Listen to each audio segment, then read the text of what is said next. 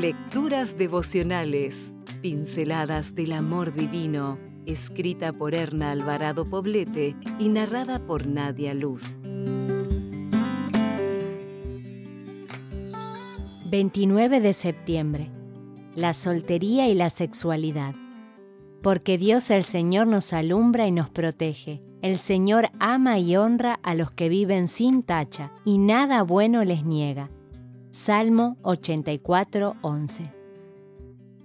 Tal vez la pregunta que te has estado haciendo tras las últimas lecturas sea, ¿y la sexualidad? ¿Qué pasa con la sexualidad en la vida de la mujer soltera? Al fin y al cabo, Dios nos ha creado como seres sexuados y sexuales, y esto es un don para todo hombre y para toda mujer con propósitos que van más allá del placer físico. La sexualidad es un medio, no un fin en sí mismo. Es bajo el compromiso matrimonial donde las relaciones sexuales tienen la bendición de Dios y donde dos personas que se aman hacen que su amor eche raíces.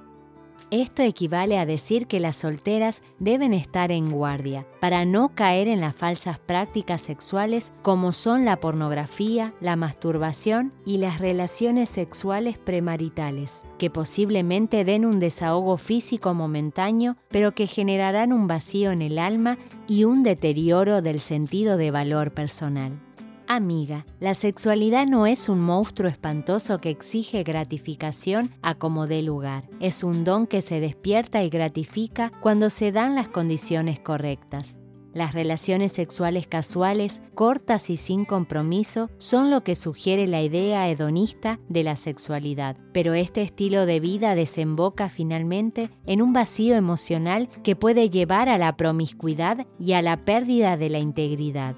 La razón es sencilla y te la presento en las palabras de la sexóloga Carmen Morales. En el comportamiento sexual de los seres humanos intervienen factores biológicos, psicológicos y sociológicos que van a actuar en forma simultánea y su resultado final será único. Esta conjunción de factores solo puede ser posible en el marco sagrado del matrimonio, no en la soledad de la soltería.